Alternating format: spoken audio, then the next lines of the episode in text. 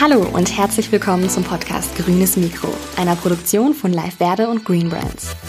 Hier hörst du regelmäßig spannende Interviews mit nachhaltigen CEOs, prominenten Persönlichkeiten und WissenschaftlerInnen zu den Themen nachhaltige Wirtschaft, grüne Produkte und innovative Ideen. Unterstützt wird der Podcast vom Deutschen Nachhaltigkeitspreis, dem FAZ-Institut und Baum e.V.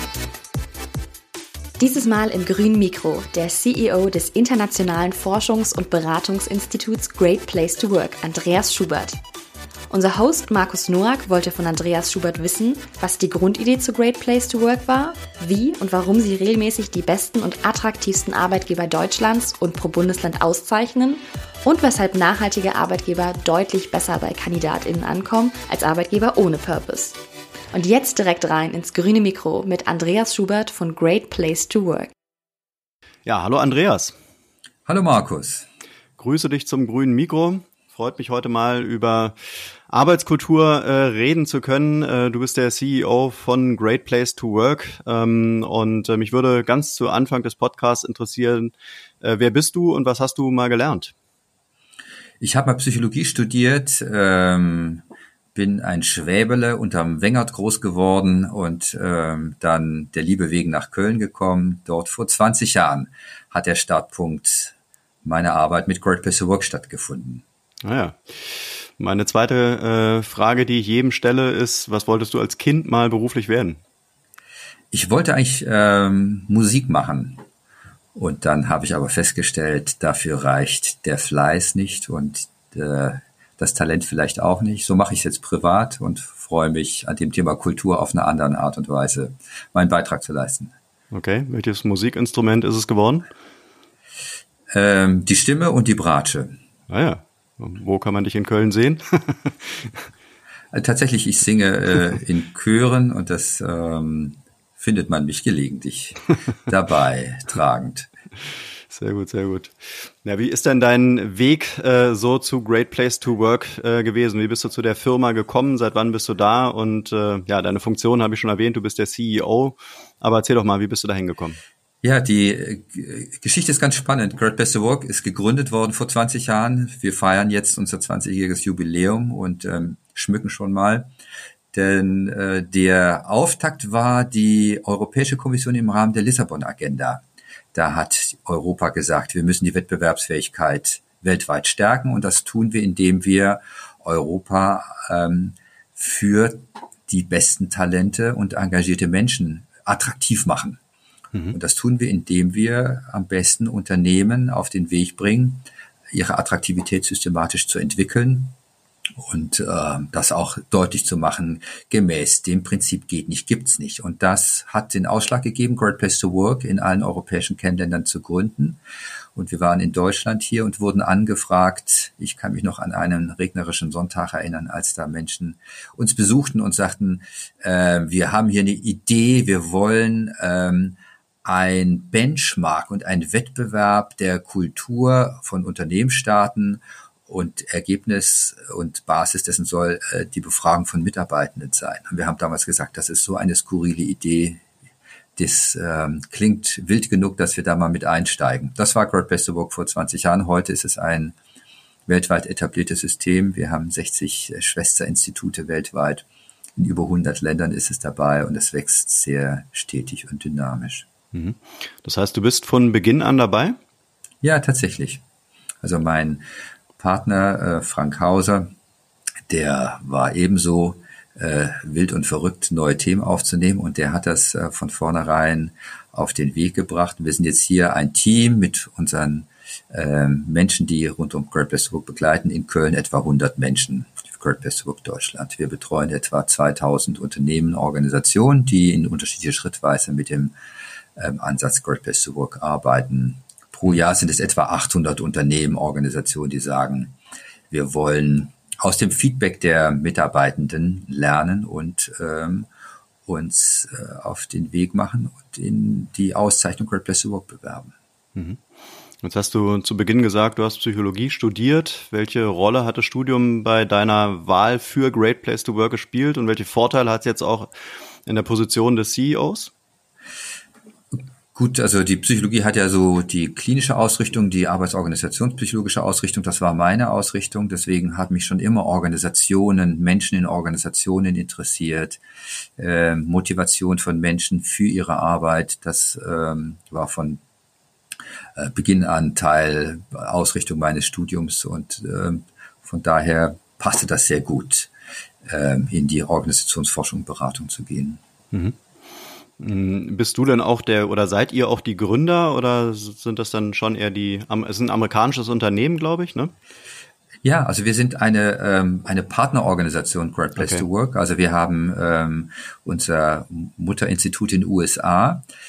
Die Besonderheit dieses Partnerinstitutes ist tatsächlich, dass die Länder ähm, es ist sehr wohl, wir, wir teilen eine, eine große Marke, wir teilen eine gemeinsame Vision, wir teilen ähm, Infrastruktur und natürlich den Great Place to Work Kernfragebogen, um Kultur eben weltweit messbar zu machen. Gleichzeitig haben die Länder aber ähm, viel Freiheiten, um ihre eigene Dinge zu entwickeln, ähm, auch die Kultur in den Ländern spezifisch zu entwickeln. Und das ähm, motiviert uns auch hier dabei zu bleiben. Also das ähm, ist eine große gemeinsame Mission hier. Was war denn damals vor 20 Jahren so der Grundgedanke, ähm, eine solche Firma zu gründen? Also es war so wirklich so der, der Pioniergedanke und wo haben vielleicht die Gründer die, ähm, ja, den, den Bedarf gesehen, da sowas in die Richtung zu gründen? Also die, den Bedarf hatte ja, wie gesagt, die Europäische Kommission formuliert. Sie sagte, wir wollen hier eine europäische Auszeichnung und Wettbewerbs- und unter, Unternehmensunterstützung entwickeln. So, wir haben diesen Bedarf aufgenommen.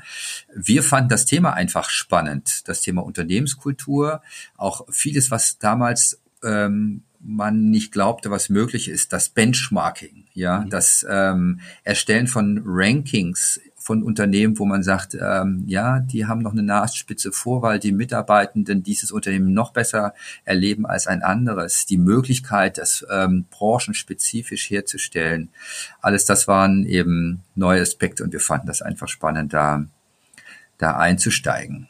Mhm. Jetzt hast du es ja schon äh, erwähnt, Great Place to Work ist ein internationales Forschungs- und Beratungsinstitut. Wenn man ähm, jetzt so in diesem ganzen Karrierekontext unterwegs ist, dann äh, stelle ich immer über Jahre schon fest, dass ihr eigentlich eine ganz gute Auffindbarkeit habt äh, und durch unterschiedliche Formate auch immer wieder auf euch aufmerksam macht. Also da gibt es beispielsweise die besten Arbeitgeber, die attraktivsten Arbeitgeber, auf das komme ich gleich später noch zu sprechen. Ähm, aber ähm, was genau ist der ähm, Vorteil für die Arbeitgeber, äh, wenn man mit euch zusammenarbeitet? Ja, das ähm, lässt sich wunderbar messen. Es wird viel an Great Place to Work Daten geforscht und es gibt ein paar ganz konkrete Zahlen, die da wichtig sind. Also die Unternehmen, die diese Kultur realisieren, die ähm, haben durchschlagende Effekte. Das eine ist natürlich das, das Siegel und die Aufmerksamkeit Great Place to Work, Great Place to Work, die führt dazu, dass die Unternehmen eine dreifach höhere Bewerberquote im Durchschnitt haben. Mhm. Dreimal mehr. Menschen, die sich auf die Unternehmen bewerben. Aber es wirkt vor allem nach innen und das ist sehr spannend. Die Unternehmen haben eine signifikant geringere Krankenquote. Die liegt um 74 Prozent unter dem Durchschnitt in Deutschland. Also das muss man mir vorstellen, was das mhm. bewirkt. So, mhm. Sie haben eine Eigenfluktuation, die liegt im Durchschnitt 50 Prozent unter dem ähm, Durchschnitt. Und dann ähm, haben die Unternehmen eben dadurch, dass sie eine starke kollaborative Kultur entwickeln, auf die Aspekte können wir gleich nochmal eingehen, und eine Vertrauenskultur entwickeln, ähm, reüssieren sie betriebswirtschaftlich auch sehr viel besser. Diese Unternehmen, ähm, wenn man sie in ein Aktienportfolio zusammentut, was auch jetzt äh, stattgefunden hat, dann wachsen sie dreimal stärker als ähm, die Vergleichsindizes Standard Poor's und andere. Also sie sind ähm, viel gesünder, sie kommen viel besser durch Krisen. Da gibt es auch Erkenntnisse, dass sie krisenresistenter sind. Also es ist ein ganz wesentlicher Hebel, des Unternehmenserfolgs nicht der einzige, aber ein ganz entscheidender Hebel. Denn ist die Frage, wie viele Menschen eben die Produkte und Dienstleistungen des Unternehmens entwickeln und vertreten. Ist es nur ein Chef oder sind es viele Menschen, die dahinter stehen und das gemeinsam voranbringen wollen? Mhm, mh. Okay, bevor wir gleich ähm, eben auf diese Auszeichnung beste Arbeitgeber, attraktivste Arbeitgeber eingehen, würde ich ganz gerne noch zwei Sachen zu euch noch äh, abklopfen. Ihr, ähm, das US-amerikanische Great Place to Work Institute, ähm, hat 2021 eine neue Eigentümerstruktur erhalten. Äh, wer ist es und, und warum habt ihr ähm, die Eigentümerstruktur geändert? Genau, die Kollegen in den USA, also das amerikanische Institut, das hat den Eigner gewechselt. Das ist UKG geworden. Das ist ein sehr spannendes Unternehmen, das ähm, Softwarelösungen im Bereich HR äh, zur Verfügung stellt.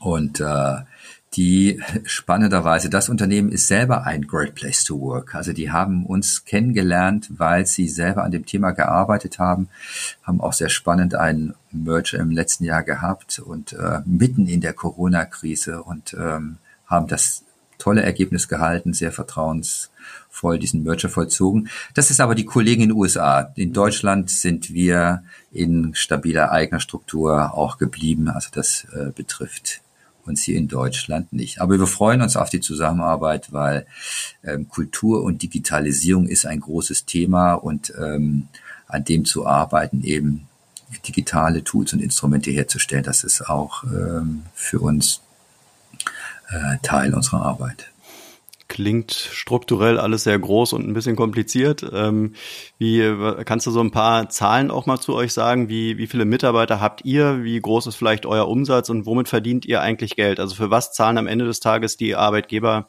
ähm, Geld bei euch? Ja, also wie gesagt, wir sind so etwa 100 Menschen hier in Köln. Die Besonderheit Great Place to Work ist, ähm, und das ist auch sehr wichtig, das Siegel ist nicht käuflich. Mhm. Ja, man kann nicht sagen, so, ich möchte eine Great Place to Work Auszeichnung, ähm, hier ist mein Geld, könnte das Siegel äh, zur Verfügung stellen. Mhm. Wichtig ist eben, die Mitarbeitenden sind die Jury. Mhm. Und das äh, wird weltweit eben nach diesem etablierten Verfahren gemessen. Und nur wenn die Unternehmen eben nachweislich zu den attraktivsten gehören, dann dürfen sie das Great Place to Work, äh, die Great Place Work Auszeichnung tragen. Vielleicht deswegen. Aber wofür tragen die Unternehmen die Kosten? Sie tragen die Kosten eben für den Befragungsprozess, für die Feedbacks, äh, für die äh, Benchmarks, alles das, also dass sie Erkenntnisse über ihre Kultur haben, das ähm, ist Gegenstand der, der Dienstleistung. Und wenn das Siegel zum Schluss eben als ähm, Erfolg entsteht, dann ist das eine kostenlose Beigabe. Vielleicht das, das dazu. Viele Unternehmen, und das ist auch ganz wichtig, die ähm, nehmen den Weg zu Great Place to Work im Wissen, dass sie noch kein Great Place to Work sind. Also es ist noch kein Great Place to Work vom Himmel gefallen, heißt ein Stichwort. Deswegen nutzen sie einfach diese, diese Feedbacks, diese Kulturaudits, wo wir durch, die, die wir durchführen, wo wir auch den Unternehmen ähm, unter die Haube schauen und schauen eben, mit welchen ähm, Personalinstrumentarien arbeiten sie und ihnen da auch ein Feedback geben können, ob diese Dinge wirksam sind, das, was sie investieren und ob Menschen das eben so erleben auch, wie sie dort arbeiten. Mhm.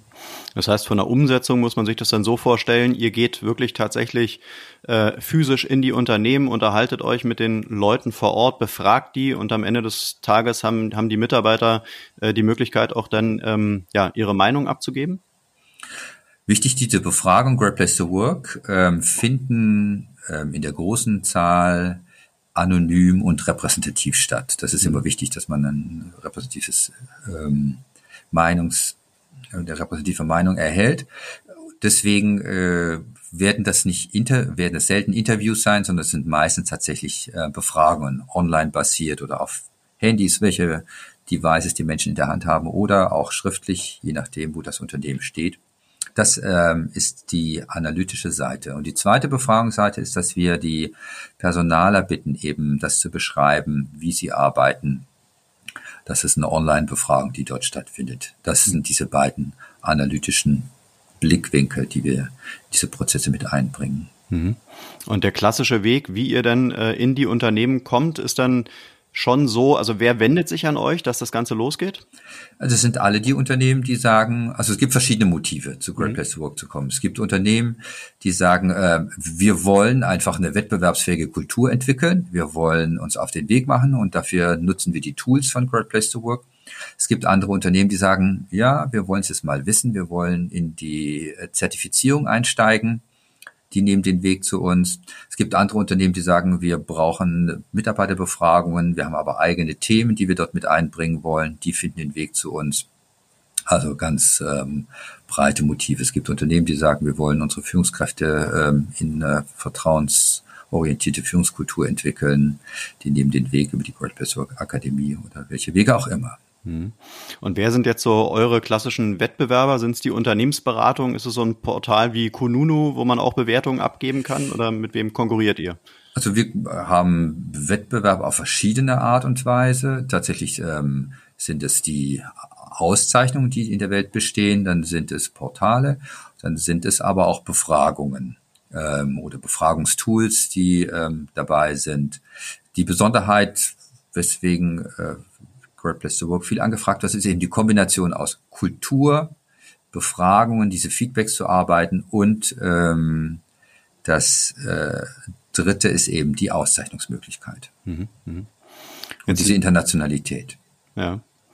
Jetzt leben wir ja durch Corona oder Minimum durch Corona in relativ äh, ja, wandelbaren Zeiten. Äh, jedes Jahr äh, äh, erfindet sich auch teilweise die Wirtschaft neu. Ähm, viel, ähm, ja, viel disruptive äh, Geschäftsmodelle da draußen. Ähm, wie setzt ihr euch zusammen? Wie, ähm, wie entwickelt ihr auch Great Place to Work weiter und wie stellt ihr euch auf die Gegebenheiten draußen in der Wirtschaft ein? Ja, also spannend. Man dachte in Corona, ups, das Thema nachhaltige Arbeitgeberattraktivität und Kultur könnte unter die Räder kommen. Mhm. Genau das Gegenteil ist geschehen. Wir haben ähm, jetzt einen Zuwachs von 25 bis 30 Prozent aktuell in diesem Jahr, weil ganz viele Unternehmen erkannt haben, dass die Kultur den Unterschied macht, wie sie diese Krise bewältigen. Deswegen sagen sie, okay, dem wollen wir jetzt nochmal Struktur geben und äh, wollen an dem Thema weiterarbeiten. Das freut uns sehr. Vielleicht das als eines der Themen, das Kulturthema, also ist ein sehr zukünftiges Thema in der Summe. In der Corona-Zeit haben die Unternehmen ähm, natürlich äh, durch diese gesamte Home-Office-Problematik, Social Distancing, ein Problem gehabt, dass sie sagten, wir äh, haben Sorge, dass wir ähm, den Kontakt zu unseren Menschen verlieren, dass wir nicht mehr wissen, wo sie eigentlich sind und was ähm, ihre Bedürfnisse in dieser besonderen Situation sind.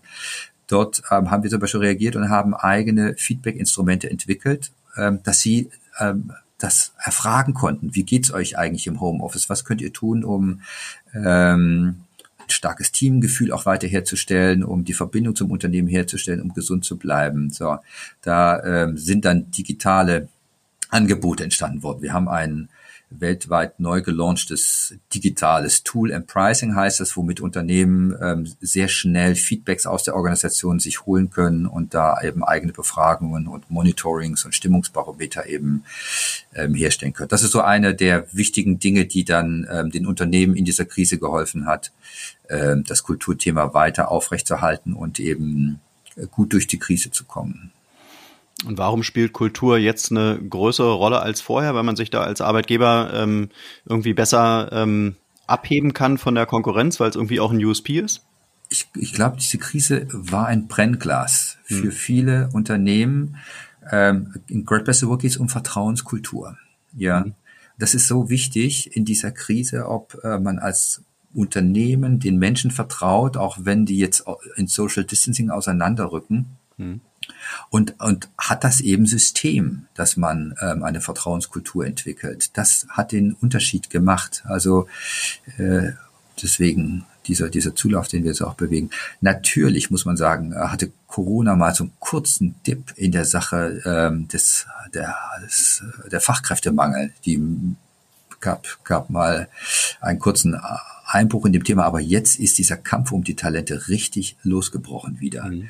Ähm, und ganz viele Unternehmen sind jetzt in der Transformation und ähm, suchen Menschen auch mit ähm, digitalen Skills. Ähm, alle ringen um die gleichen Fachkräfte. In England äh, wird kein Sprit mehr ausgeliefert. Ähm, und äh, auch in, in Europa sind nicht nur eben Top-Know-how-Talente gefordert, sondern in allen Branchen. Äh, jetzt hatten wir es gestern äh, auf dem, auf dem Pflegetag in Berlin, dass hunderttausende Pflegekräfte fehlen. Also das Thema geht jetzt richtig los und ähm, jetzt beginnt der Pillenknick eben. Die ganzen Generationen vor Pillenknick gehen jetzt in Rente und ähm, deswegen wird es auch hier nochmal eine deutliche Verschärfung in der Zukunft geben. Mhm, mh. Hört sich nicht äh, gerade positiv an. also wer sich jetzt nicht aufgestellt hat, der ist gefordert, ähm, das Thema zügig aufzunehmen, denn mhm. das äh, wird jetzt signifikant ein Wettbewerbsnachteil, mhm. wenn man nicht attraktiv aufgestellt ist. Und diese ganze Digitalisierung muss man auch und diese ähm, hybride Arbeitswelt führt ja auch dazu, ähm, dass Menschen nicht mehr ortsgebunden sind. Mhm. Ja, die Unternehmen müssen ähm, Remote-Arbeitsplätze zur Verfügung stellen. Die müssen ihren ihre Reichweite, in der sie Menschen rekrutieren, deutlich erweitern. Und dafür müssen sie gerüstet sein. Mhm. Denn man ist nur noch ein Klick vom nächsten Arbeitgeber entfernt. Ich mache eine Teams-Account-Session ähm, zu und melde mich an der nächsten an und da bin ich beim nächsten Arbeitgeber. Das geht kurz und schmerzlos. Ähm, und wenn da anderer Kitstoff der Kultur nicht da ist, dann sind Menschen schnell weg. Mhm. Aber ist diese Beliebigkeit äh, und diese Variabilität äh, auf dem Arbeitnehmermarkt dann nicht auch eine Riesengefahr für die Arbeitgeber? Alles, was man irgendwie in Kultur investiert, in was auch immer, in irgendwelche Arbeits, äh, Arbeitnehmermaßnahmen, äh, Bindungsmaßnahmen, äh, sind die nicht am Ende des Tages mal wirklich hart gesagt, alles Perlen vor die Säue? Nein, also ich hatte es ja eindeutig äh, äh, anfangs gesagt, die Unternehmen haben eine signifikant geringere Eigenfluktuation. Mhm. Mir hat mein Personaler gesagt, er hat einen Anruf von einem Headhunter bekommen, der sagte, das war ein Great Best to Work Unternehmen, der Headhunter hat gesagt, ich hatte den Auftrag von Ihnen zehn ähm, Fachkräfte rauszulösen. Ich habe nicht einen losbekommen. Ich habe jetzt die Schnauze voll. Ich fange jetzt für Sie an zu arbeiten. Mhm. Also ähm, das ist so eine nicht seltene Geschichte. Wenn die Menschen sagen, hier ähm, über Geld hinaus gibt es einfach viele andere Dinge, die mich an dem Unternehmen halten, die mir Spaß machen in der Zusammenarbeit, wo ich Perspektive habe. Das äh, bindet. Das hm. bindet. Hm. Dann lass uns da noch ein bisschen näher drauf eingehen. Wie bekommt man jetzt als Arbeitgeber eine vertrauensorientierte und leistungsstarke Kultur hin? Da gibt's ähm, viele Wege nach Rom und gleichzeitig gibt es aber ähm, wichtige Universalien. Das erste Wichtige, was für diesen Weg wichtig ist, ist zuzuhören. Zuzuhören, ähm, zu verstehen, wie die Kultur eigentlich heute ist und was sie schon ausmacht. Das finde ich einen ganz wichtigen Startpunkt in so einem Prozess. Also nicht zu glauben, das, was andere tun, weil andere dies oder jenes tun, ist das gut für äh, meine Kultur in meinem Unternehmen. Ich muss zuhören und die Menschen befragen. Das ähm, hilft sehr, um ganz gezielt auf die Bedürfnisse einzugehen und ähm, die nächsten Schritte zu machen. Das ist ähm, das erste Prinzip. Und das zweite wichtige Prinzip des, nach dem Zuhören ist das Beteiligen.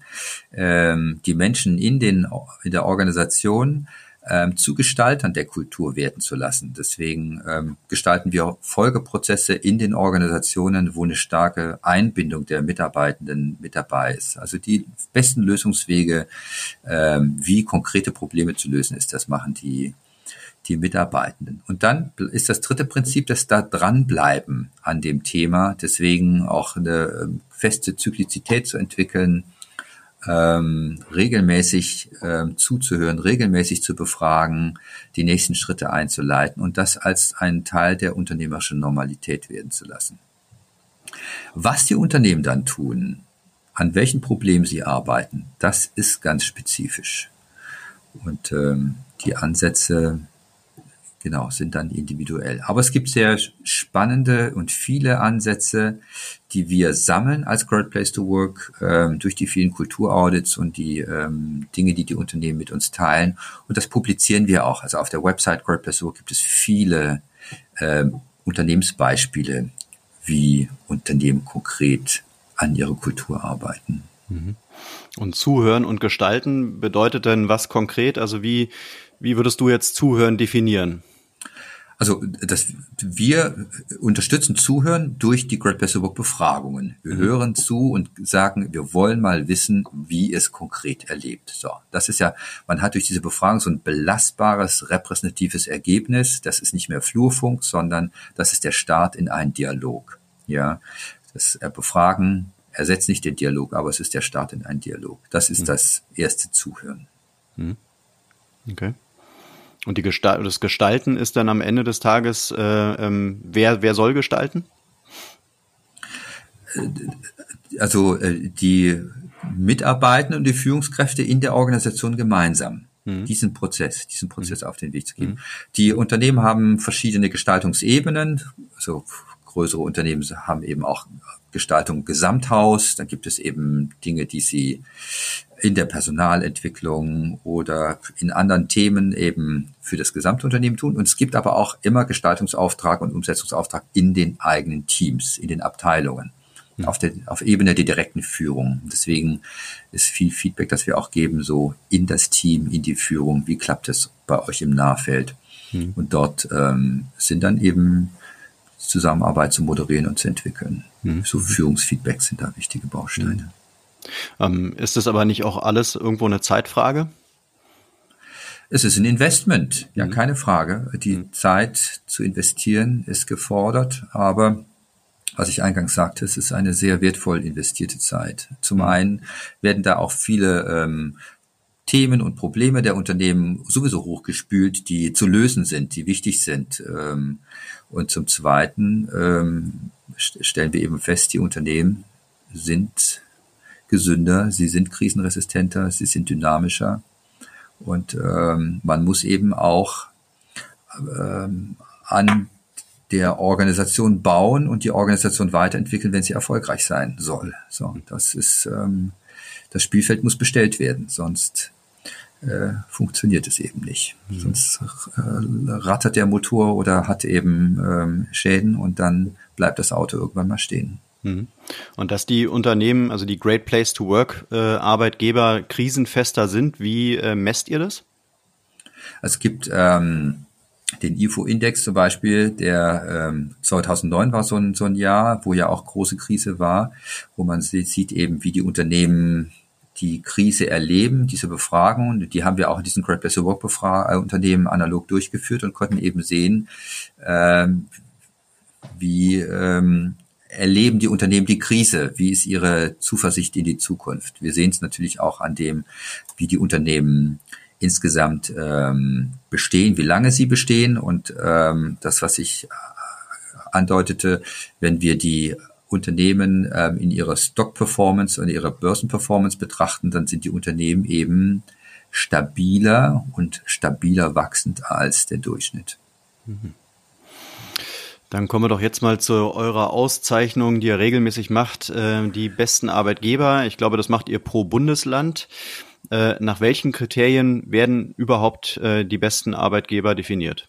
Ja, also wichtig, ähm, das Erleben der Menschen steht im Vordergrund. Deswegen die Great Place to Work befragen, die Mitarbeitenden.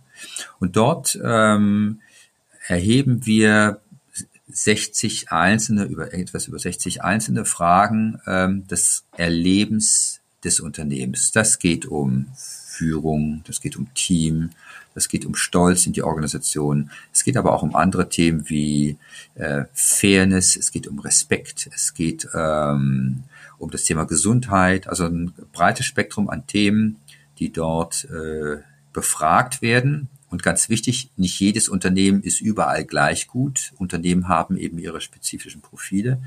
Deswegen gucken wir zum Schluss das Gesamtergebnis an. Und ähm, wir fordern eben, dass die Unternehmen, die ein Great Place to Work sind, in diesem Ergebnis ein deutlich überdurchschnittliches Gesamtergebnis erzielen. Mhm. Das ist der eine Blick. Und dann haben wir einen zweiten Blick und schauen eben, hat das auch System? Haben die Unternehmen Maßnahmen, die das äh, mit unterstützen. Und das machen wir in einem Kulturaudit oder einem Culture Brief, je nachdem, ähm, auf welche Auszeichnung sich Unternehmen bewerben. Mhm. mhm. Wem bringt jetzt diese Auszeichnung was? Dem Unternehmen wahrscheinlich, weil es einfach auch ein schönes Marketing-Tool ist, aber äh, darüber hinaus, was, was bringt's? Also ähm, wichtig ist, die Auszeichnung ist das eine, das, das, die Erkenntnis, was die Stärken und Schwächen sind aus der Befragung. Das ist das, was Unternehmen berichten, ist ihnen sehr wichtig. Also mhm. ähm, dass der die, die Ergebnisse an sich ist sehr wichtig. Dann, ähm, wenn du fragst, welchen Effekt haben sie, Unternehmen, die dieses Siegel Great Place to Work ausspielen, das ja weltweit ähm, etabliert ist, die erreichen eine dreifach oder höhere im Durchschnitt ähm, Bewerberquote so ganz viele Menschen auf dem Arbeitsmarkt sagen, sie wollen ähm, und auch viele junge Menschen, sie wollen in Unternehmen, wo die Kultur stimmt, die für sie richtig ist. Die suchen über das Siegel Great Place to Work diese Unternehmen. Und die dritte Wirkungsweise ist nach innen eben. Wenn die Unternehmen diese Prinzipien aufsetzen ähm, und an dem Thema arbeiten, dann äh, stellt sich das ein, was ich beschrieben habe. Krankenstand 74 Prozent unter dem Durchschnitt. Ähm, Eigenfluktuation 50 Prozent unter dem Durchschnitt. Kennt ihr denn eure Markenbekanntheit? Also ist wirklich jetzt auch auf dem Kandidatenmarkt die Marke Great Place to Work wirklich hinlänglich bekannt? Also man kann immer besser sein, ähm, aber ich glaube, als die weltweit bekannteste Marke wird sie geführt. Wenn ich ähm, in Vorlesungssälen stehe und frage die Studierenden, ähm, Great Place to Work gesehen und sich daran orientiert, dann hebt die deutliche Mehrheit die Hand. Sagen wir es mal so. Das, ähm, äh, das ist, das ist eine gute, gute Bekanntheit. Wichtig ist auch, die Marke wird ja durch viele Multiplikatoren weitergetragen. Wir arbeiten hier mit ähm, führenden Wirtschaftsmagazinen, Handelsblatt Zeit, Süddeutsche und anderen zusammen, um ähm, dieses Thema eben nach vorne zu bringen, um zu publizieren. Ähm, es wird ja über viele, viele weitere Kanäle äh, das publiziert. Die Unternehmen machen es deutlich. Deswegen arbeiten wir eben systematisch dran, dass die Marke und ihre Qualität eben in die Sichtbarkeit kommt. Hm. Jetzt habt ihr neben der Auszeichnung bester Arbeitgeber auch noch die Auszeichnung attraktive Arbeitgeber. Äh, wo ist da der Unterschied? Also es gibt äh, zwei Auszeichnungsstufen. Tatsächlich die weltweite Ausstufe Great to Work zertifiziert, was du jetzt mit attraktiven Arbeitgeber ansprichst.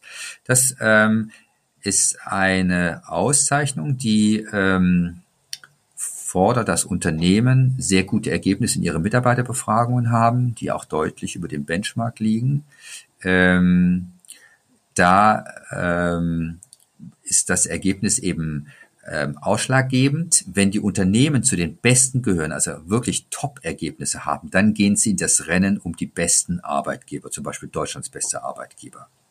Das ist quasi noch eine höhere Auszeichnungsstufe.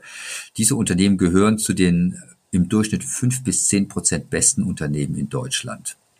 Also ähm, beide Auszeichnungsstufen sind wichtig. Und wenn man diese, sich auf diese beste Arbeitgeber ähm, Auszeichnung bewirbt, dann ist das gleiche Ergebnis der Mitarbeitendenbefragungen ausschlaggebend, plus höhere Werte müssen erreicht werden und ähm, ein Kulturaudit wird durchgeführt, wo wir den Unternehmen nochmal tiefer auch in die Personalinstrumentarien schauen und gucken eben, wie sie das gestalten und umsetzen. Mhm. Wenn man das Ganze jetzt weiterdenkt, wir hatten jetzt kurz im Vorgespräch auch schon mal drüber gesprochen, dann kommt man ja in unserer heutigen Zeit irgendwann zum Thema nachhaltiger Arbeitgeber. Wir beschäftigen uns ja selber mit unserer grünen Jobbörse Jobwerde viel oder ausschließlich mit nachhaltigen Arbeitgebern. Ähm, was würdest du sagen? Ich weiß, ihr beschäftigt euch mit der Thematik.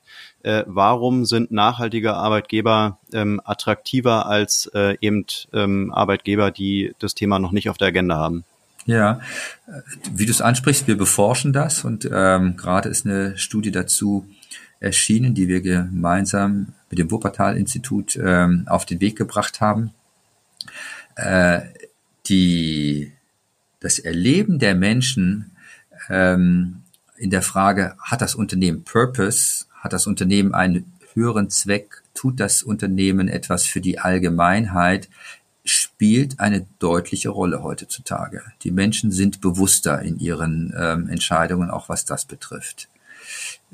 Deswegen ähm, sehen wir Unternehmen, die mit solchen Nachhaltigkeitskonzepten arbeiten, ähm, werden attraktiver erlebt von den Menschen. Sie können sich einfach besser mit diesen Unternehmen und ihrer Arbeit identifizieren.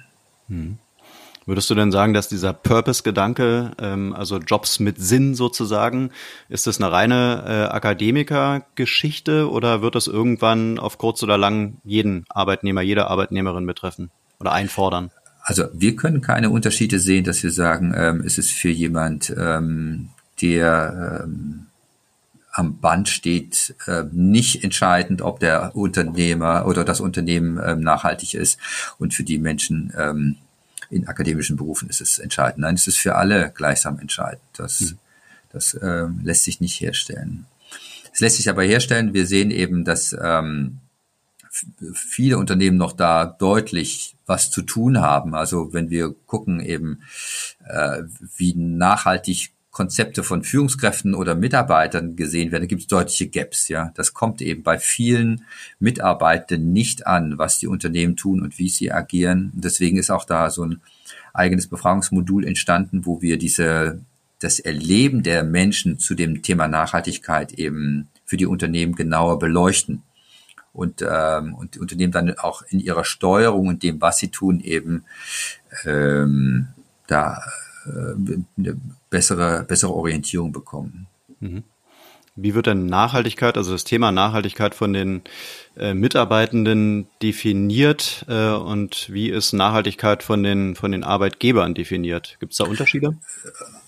Also das, das kann man nicht so allgemein sagen. Mitarbeitende definieren so und Unternehmenslenker ähm, definieren es so. Ein spannendes Ergebnis, was ich jetzt gerade aus der Studie gesehen hatte, ist zum Beispiel, dass ähm, in Sachen Compliance ähm, wo ja viele Unternehmen auch viele Initiativen haben, die Mitarbeitende das Unternehmen am nachhaltigsten erleben, ja, gefolgt von eben gesellschaftlichen, gesellschaftspolitischen Themen. Die geringste Nachhaltigkeit erleben die Mitarbeitenden in Sachen Umwelt, mhm. Umweltnachhaltigkeit. Mhm. Da sind sie den größten Bedarf, Unternehmen anders aufzustellen. Was würdest du sagen, wo kommt das her?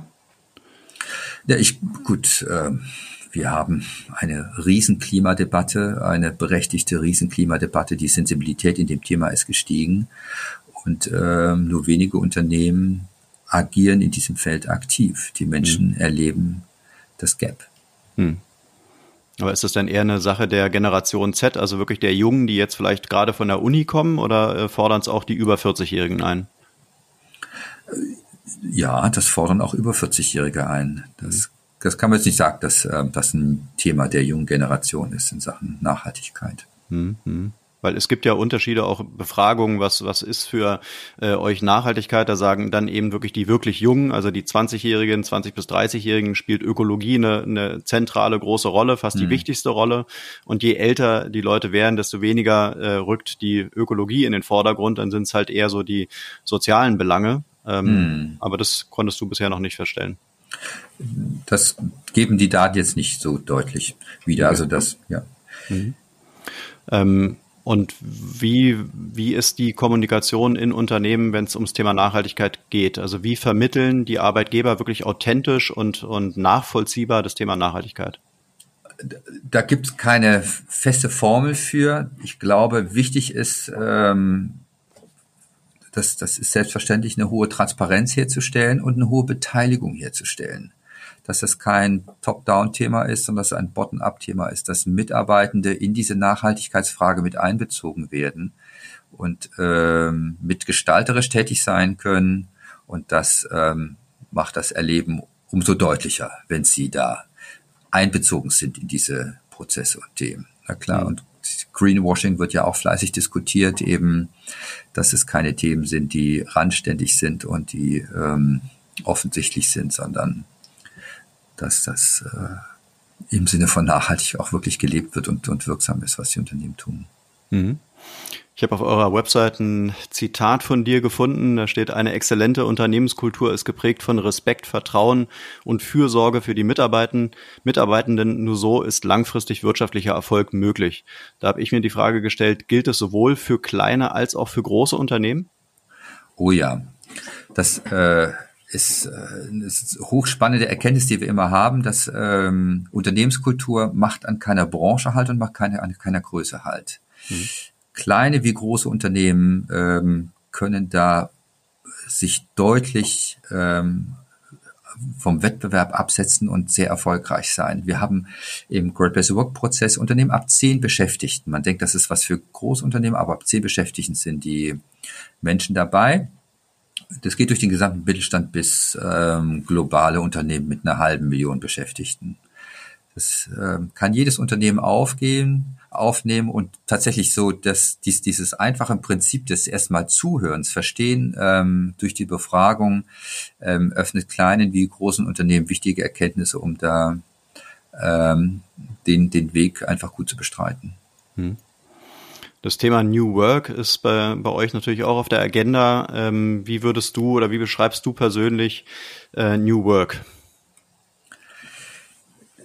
Die New Work ist ein großes Patchwork an Themen, das da ähm, behandelt wird. Es geht ähm, um das Thema äh, Flexibilisierung von Arbeit, äh, Digitalisierung von Arbeit, das Thema eben neue Kultur von Arbeit, die dort behandelt wird, neue Arbeits- und Kollaborationsformen. Alle diese Aspekte spielen da ähm, eine Rolle. Deswegen habe ich die spitze Definition des New Works nicht. Wir, deswegen sage ich auch immer New Culture in New Work. Also wir brauchen einfach moderne Arbeitsformen und eine Kultur, eben die moderne und zukunftsfähige Arbeitsformen unterstützen. Hm. Ich glaube, der Begriff ist auch wahrscheinlich äh, mittlerweile ähm, definiert. Würdest du in diesen ganzen Kontext die, die Nachhaltigkeit mittlerweile mit reinpacken? Ich würde dem ja einen wichtigen Stellenwert geben, weil ähm, also wenn es um das eigene eigene Arbeiten geht zum Beispiel, die Tatsache, dass Menschen sagen, ähm, bisher bin ich jeden Tag mit dem Auto zur Arbeit gefahren und was war mein Footprint, den ich da generiert habe, was habe ich an Zeit und Ressourcen und Energie verschwendet. Jetzt ähm, sucht wir neue und moderne Arbeitsformen, die eben Homeoffice und ähm, Arbeiten in Kollaboration äh, vor Ort äh, besser kombinieren. Das ist ja zum Beispiel eine Nachhaltigkeitsdebatte, die wir dabei haben in diesem in dieser Frage. Aber natürlich auch das ähm, nachhaltige Agieren von Unternehmen. Ob sie es nun unter äh, New Work subsumieren oder nicht, aber äh, nachhaltiges Agieren in Unternehmen in Sachen Gesellschaft, in Sachen Umwelt, aber auch in Sachen eben ihrer eigenen Mitarbeitenden. Das ist ja der erste Nachhaltigkeitsauftrag, finde ich, den man als Unternehmen hat, zu sagen, nutze ich äh, die Potenziale der Menschen richtig und gut. Ähm, verschleiße ich nicht die Menschen ähm, in ihrer Arbeit, sondern äh, halte ich sie langfristig gesund. Das halte ich schon für einen wichtigen unternehmerischen Nachhaltigkeitsauftrag. Hm. Die Begriffe New Work und auch Employer Branding habe ich so ein bisschen das Gefühl, sind Begriffe, die wurden in den letzten Jahren, haben die auf jeder, äh, auf jedem Podium stattgefunden. Äh, es gab keine Veranstaltung, wo irgendwie die beiden äh, Begrifflichkeiten nicht aufgetaucht sind. Hast du so ein bisschen das Gefühl, dass, dass beide äh, Begriffe so ein bisschen aus der Mode geraten sind?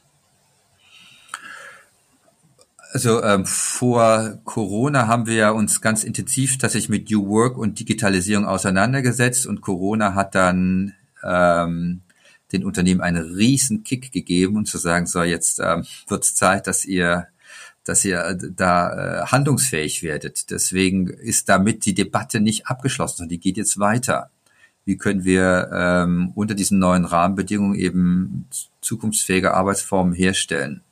Hm. Und, und in dem, in dem Sinne ähm, ist diese, diese Kulturfrage, wie es gerade eingangs gedeut, angedeutet hat, eben so wichtig, denn ähm, die Kultur ist einfach das, das Fundament und gerade eine gute Vertrauenskultur ist das Fundament, dass Unternehmen eben diesen schnellen Wechsel vollziehen können. Und äh, wir haben in der Zukunft, glaube ich, äh, da haben wir mit Corona jetzt einen Startschuss bekommen, aber wir werden noch viele Disruptionen ähm, was, sowohl was, was Klimaproblematik, was gesellschaftliche Umbrüche angeht, was technologische Umbrüche angeht. Wir denken nur an das Thema eben künstliche Intelligenz. Wenn das seinen Durchbruch in die gesamte äh, Wirtschaftswelt nimmt und ähm, viele Arbeitsformen obsolet macht, viele ähm, äh, administrative Prozesse ähm, hinfällig macht, ähm, dann äh, wird es einen laufenden Umbruch geben und die Unternehmen müssen sich auf die laufenden Umbrüche ständig einstellen und ihre Innovations- und Veränderungsfähigkeit unter Beweis stellen. Mhm. Es gibt ja immer so Begriffe, äh, die ähm, ja, die die kommen dann in Mode, die dürfen dann in keiner äh, Broschüre auf keiner Website fehlen. Äh, Employer Branding war so ein Begriff. Ähm, ich nehme es persönlich so wahr, dass dieser Begriff irgendwie so ein bisschen ähm, ja ins ins äh, ins Hinterrücken geraten ist äh, und irgendwie nicht mehr so oft genutzt wird. Ähm, empfindest du das auch so, dass Employer Branding äh, vielleicht von der kulturellen Seite klar immer noch eine Rolle spielt, aber dass er einfach wirklich nicht mehr so stattfindet? Ich glaube, es findet zunehmend ein Wechsel statt. Also Employer Branding war früher äh, gefordert, wir versuchen eine Arbeitmarke, Arbeitgebermarke nach vorne zu stellen. Ja. Zunehmend auch diese gesamte Transparenz, die jetzt äh, diese Plattformen herstellen, lassen es ja nicht mehr zu, irgendeine Arbeitgebermarke nach außen zu stellen, die nach innen nicht mehr lieber ist. Ja.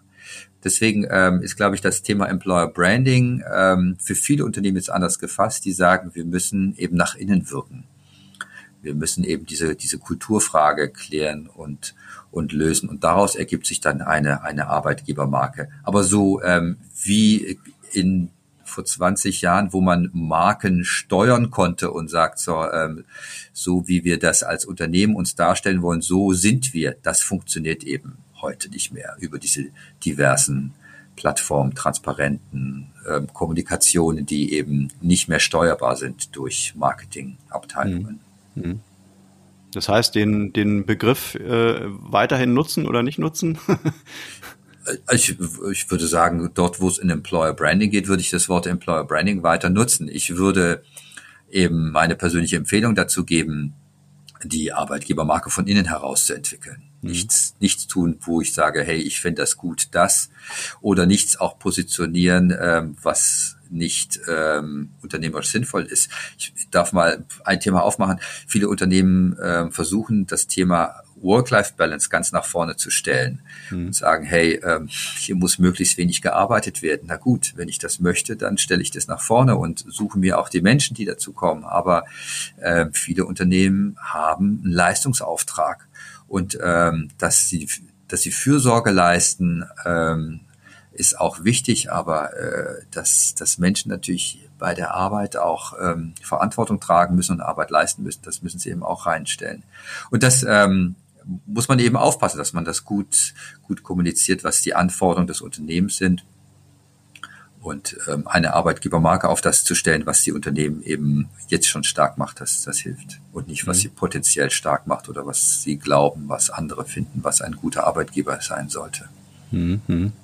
Ja, den Modebegriff Work-Life-Balance, den hatte ich ganz vergessen. Das ist natürlich auch ein spannendes Thema, gerade in Deutschland, wo irgendwie äh, ja, äh, Arbeiten mittlerweile so ein bisschen äh, verpönt ist oder, oder zumindest irgendwie vielleicht äh, mittlerweile anders definiert wird. Ähm, wie siehst du das? In Amerika ist die Work-Life-Balance ganz anders gelebt. Da war Remote-Arbeiten schon, schon irgendwie immer normal. Äh, viele ähm, ja, digitalen Nomaden haben irgendwie auf Bali ihre Arbeit äh, erledigt. Seit Corona ist es auch äh, bei den Deutschen möglich. Ähm, wie würdest du, lass uns mal da so ein bisschen drauf eingehen, wie würdest du eine gute Work-Life-Balance heute aus Arbeitgeber und aus äh, Mitarbeitenden ähm, Sicht beschreiben? Ja, also du hast einen wichtigen Aspekt genannt. Corona hat ja wirklich, äh, war ein derart harter Beschleuniger dieser Frage der Flexibilisierung von Arbeitszeit und Arbeitsort. So, das ähm, Korsett, was man vorher dachte, das ähm, ist jetzt weltweit geprüft, dass das nicht notwendig ist. So, die Times hat gesagt, ähm, Corona ist das größte weltweite Homeoffice-Projekt gewesen und ähm, der Test gewesen das, was Menschen, und es gibt eine tolle Studie der Universität Konstanz, die das auch im Längsschnitt ähm, untersucht, die, die zeigte, dass eben Menschen, wenn sie eben selbstbestimmt Arbeitsort und Arbeitszeit wählen können, Homeoffice zum Beispiel, dass sie produktiver sind, dass sie weniger gestresst sind, dass sie gesünder sind. So. Und ähm, ich glaube, da haben jetzt Unternehmen mit der Möglichkeit, diese Flexibilisierung herzustellen, ein sehr starkes Instrument in der Hand dass Menschen das besser vereinbaren können. So. Ähm, und äh, dem zu folgen und dort Angebote zu schaffen, ist jetzt einfach eine Riesenchance. Hm. Ähm, dies, das Thema eben Vereinbarkeit hat für mich noch einen wichtigen zweiten Aspekt, das ist eben das Thema Selbstbestimmtheit. Ähm, wir denken immer, und das fand ich ganz spannend, vor dieser Corona-Zeit wurde viel debattiert, junge Leute wollen Work-Life-Balance und hm. ältere Fragezeichen. Dann haben wir mal in unsere Daten geschaut und haben festgestellt, ältere Menschen schätzen selbstbestimmtes Arbeiten in Arbeitszeit und Arbeitsort. Für deren Motivation ist es ganz wichtig. Nur sind sie eben anders erzogen. Sie sind ähm, erzogen eben Arbeit ist Arbeit, Schnaps ist Schnaps. Hier gibt es ein Zeitregime, in dem ich bewege und ich muss Arbeit vor Ort erleben. Deswegen ist das eben in deren Arbeitsrealität stärker verankert geworden. Junge Leute haben gesagt, hey, ähm, geht's nicht anders. Und das ist jetzt angekommen und das heißt es jetzt zu gestalten, eben die unternehmerischen Prozesse gut mit den ähm, Flexibilisierungsmöglichkeiten zu koppeln. Also die Corona-Pandemie hat da natürlich äh, absolute Veränderungen ähm, äh, gebracht. Äh, was würdest du sagen, wie kann jetzt ähm, Arbeiten effizienter, aber eben auch sozial und gesundheitlich verträglicher sein?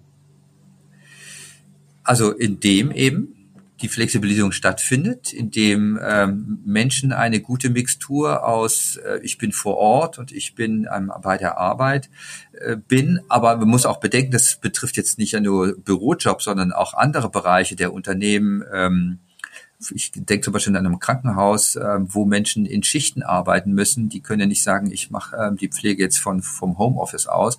Dort ähm, entwickeln Unternehmen auch neue ähm, Instrumente und Werkzeuge, wie sie eben diese Arbeit besser gestalten können. Mir ist zum Beispiel ein Altenheim in Erinnerung, das ähm, die Aufgabe hatte, wenn Menschen krank sind, äh, Pflegende krank sind, dann ist das ein Stress für andere. Ja, dann müssen die den Schichten übernehmen, haben mehr Belastung. Und die haben kreative Springerdienste entwickelt, haben zu sagen, hey, wenn du Springer bist und ähm, in eine Schicht springst, dann hast du auch einen monetären Vorteil, das zu tun. So haben sie eben gefragt, eben, wer hat ähm, welche Eignung. Es gibt Leute, die sind flexibler, die können dann den Springerdienst und können das ausgleichen zum Beispiel. Und sie haben ähm, flexiblere Schichtdienste entwickelt, um das herzustellen, dass Menschen das eben, wenn sie familiäre Verpflichtungen hatten, nicht in starren Schichtsystemen gefangen waren, sondern tauschen konnten. Und so will ich sagen, gibt es eben auch durch digitale Unterstützung gute Möglichkeiten, Flexibilisierung an verschiedener Stelle herzustellen. Hm. Wie sieht denn für dich im Jahr 2021, jetzt sind wir fast im, in 2022 schon, äh, ein moderner Bewerbungsprozess äh, auf Kandidaten- und Arbeitgeberseite aus? Ich ähm, würde das nicht so eindeutig festlegen, aber ähm, das, was wir beobachten, modern ist, ähm, wenn Menschen sehr früh ein sehr authentisches Erleben ihrer Zukunft im Unternehmen verspüren. Also authentisch heißt, ähm, sie haben nicht so ein klassisches Bewerbungsgespräch und noch ein Bewerbungsgespräch und dann werden sie reingeworfen und mit einem Unternehmen konfrontiert, wo sie sagen, was ist das eigentlich, was hat das mit dem zu tun, was ich da vorher gesagt bekommen habe. Also Unternehmen öffnen sich jetzt heutzutage sehr früh in den Bewerbungsprozess und hilft das Digitale auch. Mir hat zum Beispiel ein Unternehmen gesagt, ähm, schon, die machen ein Erstgespräch mit den Bewerbern, das Zweitgespräch findet schon mit dem Team statt.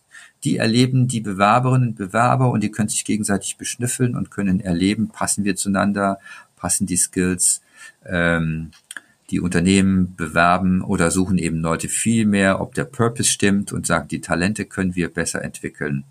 Also ein neuer Bewerbungsprozess hat eben eine hohe Transparenz, ähm, hat eine sehr hohe ähm, Authentizität, dass Menschen sagen, ich erlebe das Unternehmen, hat natürlich auch, wenn es gut läuft, einen schnellen Prozess, dass man nicht lange da ähm, unterwegs ist und, und äh, lange Entscheidungswege hat, um den den Weg zu wählen. So, das wären so für mich Grundprinzipien. Ähm, und da gibt's viele Gestaltungen. Ein Unternehmen, das fand ich ein tolles Beispiel, die haben gesagt, ähm, damit äh, Menschen sich äh, gut und schnell bewerben, die haben immer gefragt, äh, auch die wollten auch ähm, Menschen, jetzt kommen wir auf das Thema Life Balance nochmal, Menschen, die ähm, familiäre Verpflichtungen haben, haben gesagt, hast du ein Problem, wenn du zu uns zum Bewerbungsgespräch kommst mit deinen Kindern? bring sie doch bitte gerne mit. Wir bespaßen sie. Und wenn es ein Jugendlicher ist, wunderbar, freuen wir umso besser. Dem zeigen wir mal das Unternehmen. Vielleicht findet diese Person auch Interesse in ihrer Perspektive auf das Unternehmen. Also so gibt es einfach kreative Antworten, mhm.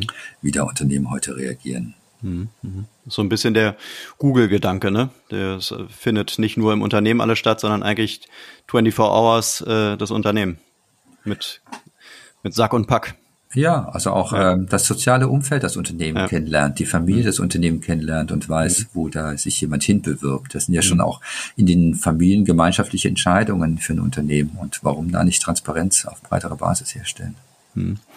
Diversity und Chancengleichheit äh, spielt mittlerweile eine Rolle auch für die Wirtschaft, kann man das sagen? Oh ja, wir globalisieren die Wirtschaft und ähm, haben demografische Effekte, haben ähm, kulturelle Anforderungen, gesellschaftspolitische Anforderungen, die Unternehmen sind gefordert, das aufzunehmen. So divers, sagt mir mal ein Unternehmen, so divers wie meine Kunden sind, muss mein Profil meiner Menschen in der Unternehmung auch sein, mhm. damit man ähm, diese Diversität gut ähm, auch mit Produkten und Leistungen bedienen kann. Mhm. Sowas geht natürlich leicht in einer internationalen Stadt wie Berlin. Wenn man auf dem Land sitzt, wird schon schwerer, ne? Es wird schwerer. Es wird schwerer, natürlich Menschen, ähm, was weiß ich, zu finden, die aus einem diversen Hintergrund in die Organisation kommen. Vielleicht das. Mhm. Aber ähm, die, aber ich, ich finde immer das gute ähm, äh, Maß, was das Unternehmen sagt, so divers wie meine Kunden, so divers muss mein Unternehmen sein und sich dazu dazu bemühen. Hm. Okay, zum Ende hin habe ich bei euch noch was gefunden, dass ihr sagt, äh, die Unternehmen müssen sich auf mehr Disruption und Instabilität einstellen. Ähm, was bedeutet das konkret?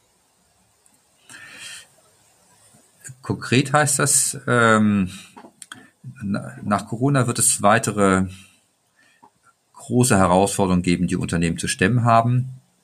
Ähm, das, was wir vor Corona die, äh, diskutiert haben, dass Unternehmen schneller oder agiler werden müssen, dass sie wandlungsfähiger sind in dem, was sie tun, das äh, wird sich weiter beschleunigen. Das, und um das zu tun, braucht es eine stabile Basis. Mhm. Eine stabile Basis und das ist die Vertrauenskultur. Die ähm, stützt Unternehmen und Menschen zu sagen, wir sind fähig abzubiegen, wir können neue Wege bestreiten, äh, wir sind äh, guter Dinge und Hoffnung, dass wir das erfolgreich gemeinsam bewältigen. Mhm. Und äh, deswegen braucht es eben Stabilität in den Unternehmen und Wandlungsfähigkeit. Und diese beiden Prinzipien zu gestalten, ist, ist ein wichtiger Auftrag. Mhm. Müssen vielleicht auch Unternehmen, Arbeitgeber so eine Art äh, sicherer Hafen sein in immer unsicheren Zeiten? Ich ähm, würde sagen, das ist divers. Es gibt ähm, Unternehmen, die können und sollen sicherer Hafen sein und andere Unternehmen schwimmen auch in sehr wildem Fahrwasser. Ähm, viele ähm, Start-ups können keine sicheren Hafen sein, weil ähm, diese Geschäftsmodelle sich erst entwickeln müssen. Aber sie können für Menschen ähm, eine gute Heimat sein, die sagen, ähm, ich möchte hier was aufbauen und ähm, wenn es nicht klappt, dann ähm, habe ich eine gute Chance, was anderes zu finden. Mhm. Deswegen kann ich nicht allgemein formulieren, dass alle Unternehmen ein sicherer Hafen sein müssen. Ich kann nur empfehlen, eine ähm, sichere Wurzel zu bauen. Und das ist eine gute Kultur ähm, als ein Beitrag in den, in den unternehmerischen Erfolg. Mhm. Und zu guter Letzt deine, deine privaten und eure beruflichen Ziele fürs nächste Jahr? Wir haben die Vision Great Place to Work einfach diese ähm, die, diese Idee dieser, dieser Kultur in sehr, sehr viele Unternehmen zu bringen. Und das ist unsere Vision. Wir wollen sehr viele Unternehmen erreichen, die ähm, diesen Lust und Spaß an, an Kultur empfinden. Kultur ist ja in der Vergangenheit auch ein bisschen was Schweres gewesen. Ähm, und das mit Leichtigkeit aufzunehmen, mit Spaß aufzunehmen, mit Perspektive aufzunehmen, das ist ähm, unsere Vision. Und deswegen wachsen wir weltweit und ähm, haben hier auch die Ambition in Deutschland, immer, immer mehr Unternehmen damit zu erreichen. Mhm. Und bei dir privat noch irgendeine Musikerkarriere angepeilt oder? Nein, ähm, ich, es macht mir großen Spaß, Musik äh, privat zu betreiben und da ein äh, einen schönen Ausgleich für die Arbeit zu finden. Denn ähm, das finde ich, Kultur ist ein Gestaltungsauftrag. Früher wurde Kultur mit Eisbergmodellen behandelt, die man nicht steuern kann und wo man nicht weiß, was ähm, da unter der Oberfläche schwimmt. Das halte ich für Unfug. Kultur ist ein Gestaltungsauftrag und ob man ein Instrument spielt und dort ähm, in der Gemeinschaftskultur pflegt oder im Unternehmen, das hat vieles gemeinsam und gegenseitig Inspirierendes. Deswegen betreibe ich das weiter, beides gerne in der Zukunft. Alles klar. Ja, Andreas, dann vielen Dank für deine Zeit. Ist doch ein bisschen länger geworden. Euch wünsche ich äh, weiterhin viel Erfolg und viel Spaß bei der Arbeit. Ähm, und ähm, ja, auf bald. Besten Dank. Danke. Und das war's auch schon wieder für heute mit einer neuen Folge Grünes Mikro. Alle Infos und Links zu diesem Podcast findest du in den Show Notes. Wenn es dir gefallen hat, dann abonniere uns gerne auf den gängigen Streaming-Plattformen und lass eine Bewertung da. Wir würden uns freuen. Bis zum nächsten Mal.